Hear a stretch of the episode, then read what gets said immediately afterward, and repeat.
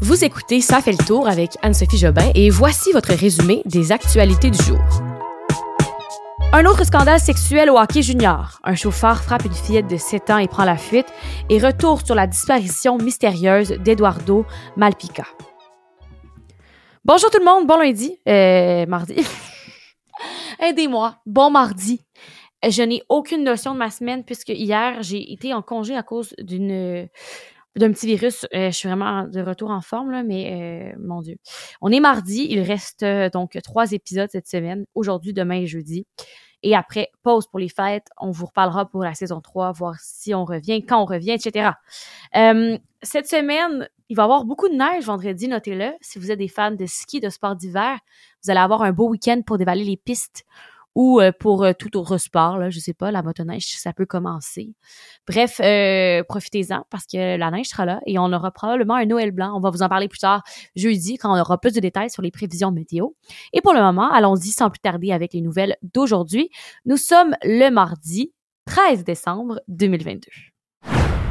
Alors, le monde du hockey junior est encore une fois attaché par une autre affaire de viol collectif. Cette fois-ci, c'est l'organisation des voltigeurs de Drummondville qui est visée. Une adolescente de 15 ans aurait alors été agressée sexuellement par trois jeunes hommes dont deux qui portaient les couleurs de l'équipe locale euh, dans le hockey junior majeur, les voltigeurs de Drummondville, à ce moment-là. Euh, cette fois, les événements se seraient produits à l'automne 2016 à Drummondville. Et au moment de la présumée agression, il y a deux euh, des trois joueurs, euh, en fait deux des trois agresseurs qui étaient d'âge mineur. Le troisième, c'était Noah Carson. Il était majeur et c'est un ancien joueur des Voltigeurs. C'est le fils de l'ex-joueur du Canadien Shane Carson. Aujourd'hui, il a 24 ans et il poursuit sa carrière dans les rangs professionnels. Là. Il porte les couleurs de Thunder, de l'Adirondack. Et bon, je suis pas sûre que je le dis bien, mais d'une équipe là, de... Euh, ECHL, oh my god, ECHL, pardon. Euh, et euh, ce qui se passe, en fait, là, les deux autres agresseurs, eux, leur identité ne peut pas être dévoilée. Alors, euh, c'est à cause du, système là, de justice pénale pour les adolescents. Et ces derniers ont toutefois reconnu leur culpabilité l'année dernière devant le tribunal pour adolescents. Ils avaient été accusés d'agression sexuelle. Alors, euh, selon l'exposé des faits là, euh, produit par les deux accusés d'âge mineur, la plaignante ne connaissait pas les deux joueurs des voltigeurs avant de les rencontrer le soir de l'agression. Elle fréquentait le troisième jeune homme depuis quelques semaines. Elle n'était pas en couple avec lui et selon le témoignage, elle aurait passé une partie de la soirée dans un restaurant à vocation sportive et euh, le groupe s'est déplacé au domicile de la victime finalement. Euh, des initiatives sexuelles avaient alors, avaient alors été entreprises avec elle et ont progressé jusqu'à une activité sexuelle de groupe à laquelle la victime n'a pas consenti. Durant l'agression, il y a l'un des accusés d'âge mineur qui a capté une vidéo avec son téléphone cellulaire et euh, un à un, les trois hommes auraient ensuite quitté la chambre de la victime et l'un des deux accusés d'âge mineur là, aurait même remarqué que la victime pleurait. Euh, la plaignante, l'identité, là, encore une fois, elle, son identité fait euh, l'objet d'une ordonnance de non-publication. Elle, elle poursuivait ses études secondaires à l'époque. Elle dit avoir traversé une période extrêmement difficile hein, après cette agression et qu'elle ressent encore des séquelles à ce jour. Au printemps 2017, euh, elle, elle, dit avoir eu des idées suicidaires et euh, avoir été admise en psychiatrie dans un établissement montréalais. Et il lui aurait fallu plus d'un an avant de se sentir capable hein, de parler de cette agression à ses proches. La psychologue de son école l'avait ensuite référée à un centre d'aide et de lutte contre les agressions à caractère sexuel où elle a été suivie pendant plus de trois ans, vraiment un parcours difficile pour elle. Et en ce moment, bien, les, les dirigeants actuels des voltigeurs de Drummondville disent ne jamais, ne, jamais avoir été au courant de cet événement. Même chose pour la LHJMQ. Et euh, c'est quand même horrible de se dire que ça continue de sortir de plus en plus des histoires d'agression sexuelle puis que c'est pas terminé. On va en entendre encore. C'est un gros dossier avec beaucoup de détails. Je vous invite à, consulter un article très bien écrit, très bien résumé de Radio-Canada en euh, description du podcast. Et euh, je veux juste faire un petit parallèle parce que je veux pas faire une nouvelle complète là-dessus. On en a déjà parlé la semaine prochaine. D'ailleurs, aujourd'hui, euh, il y a une autre institution qui est aux prises avec des cas d'inconduite sexuelle. Ce sont les forces armées canadiennes. Hein. la ministre de la Défense a promis que certains changements vont prendre du temps, mais qu'il y en aura. Une fillette de 7 ans a été grièvement blessée après avoir été happée par un véhicule plus tôt ce matin. Ça s'est passé dans l'arrondissement de Ville-Marie à Montréal. Euh, c'était à 8 heures, c'était à l'angle des rues Partenay et de Rouen.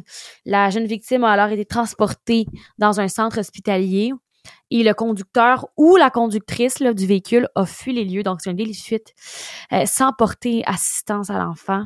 Et euh, il ou elle est toujours recherché là, par le SPVM. Il y a plusieurs témoins qui se trouvaient sur place au moment des faits, des employés du CLSC partenaient et euh, aussi GMFU des Faubourgs qui ont porté rapidement secours euh, à la petite fille de 7 ans. J'ai entendu plusieurs témoignages de gens du coin, par exemple en Vox Pop euh, à TVA, SCN, qui disait que c'est un coin hyper dangereux. Faut que les choses changent parce que là-bas, c'est vraiment pas un coin où les enfants devraient vraiment marcher parce que en ce moment, c'est hyper dangereux. Euh, je, ne dis pas que la fille, la petite fille aurait pas dû marcher là, le rendu là, on sait pas la situation. Mais de ce que j'ai compris, c'est que c'est vraiment pas un coin euh, sécuritaire et que c'est malheureux ce qui est arrivé. Là. On ne sait pas encore la condition de la jeune fille, mais c'est vraiment horrible. Surtout qu'il y a un délit de fuite. Un peu euh, histoire d'horreur pour cette famille-là là, aujourd'hui. La police de Trois-Rivières fait le point sur son enquête concernant la disparition d'Eduardo Malpica. Vous savez, on en a parlé beaucoup, hein, un homme qui est disparu à Trois-Rivières depuis trois semaines. Et là, il y a certains proches qui ont remis en question le travail des policiers parce que ça fait un bout, là. Ça fait un bout qui est pas trouvé. nulle part. Comme ça, il était volatilisé. Il y a certains amis du disparu qui avaient reproché aux policiers leur manque de transparence et le capitaine responsable de la division des enquêtes lui soutient avoir un lien serré avec la famille. Euh, des proches là et qui du, proche la famille proche pardon du disparu et qu'il est tenu au courant de tout développement bref euh, là, la police a vraiment voulu remettre les pendules à l'heure parce que c'est vrai que les gens ont droit de se poser des questions. Pourquoi ça fait trois semaines et on n'a aucun détail, aucune piste? Mais euh, le capitaine euh, responsable de la division des enquêtes, Carl-Olivier Dubé, a réitéré que l'enquête est toujours active et classée prioritaire.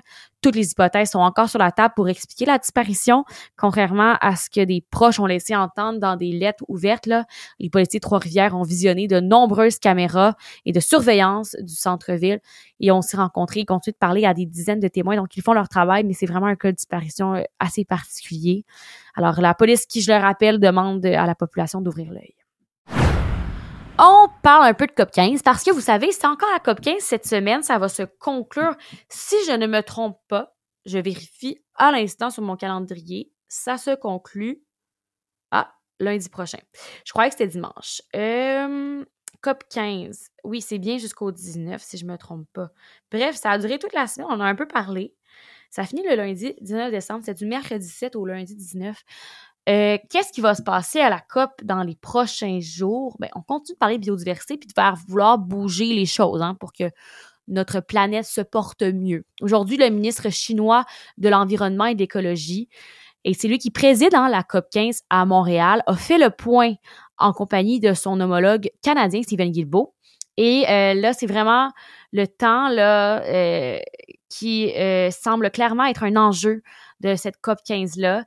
ce qu'ils disent, en fait, c'est qu'il manque beaucoup de temps et beaucoup de difficultés à régler en peu de temps avant de conclure un accord. Parce que je vous rappelle, le but de la COP 15, c'est de conclure un, un entente entre les différents pays sur la biodiversité.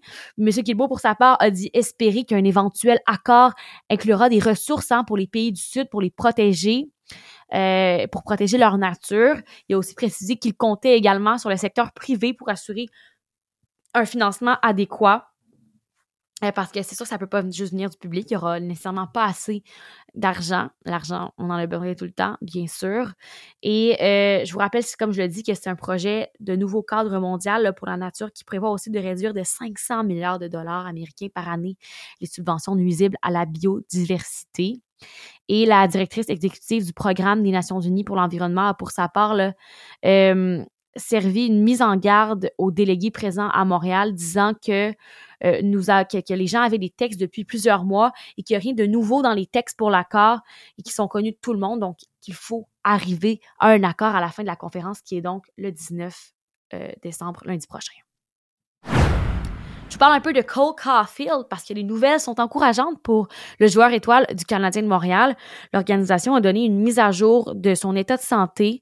Euh, et là, le jeune de 21 ans, des fois je lis 21 ans, j'en reviens pas autant de talent. Bref, il va être capable d'accompagner l'équipe à Ottawa et euh, sera disponible pour le match de mercredi contre les sénateurs.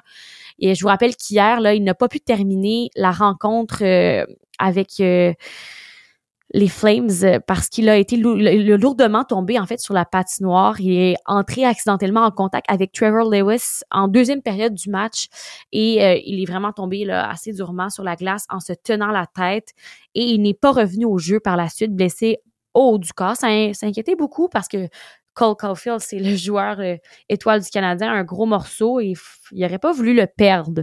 Et en ce qui concerne les autres blessés du Canadien, il y a Mike Matheson qui souffre d'une blessure au bas du corps et qui fera pas le voyage euh, donc à Ottawa et euh, son cas va continuer d'être évalué sur une base quotidienne. Le défenseur David Savard pour sa part et l'attaquant Sean Monahan seront quant à eux absents pour une durée de deux à trois semaines quand même.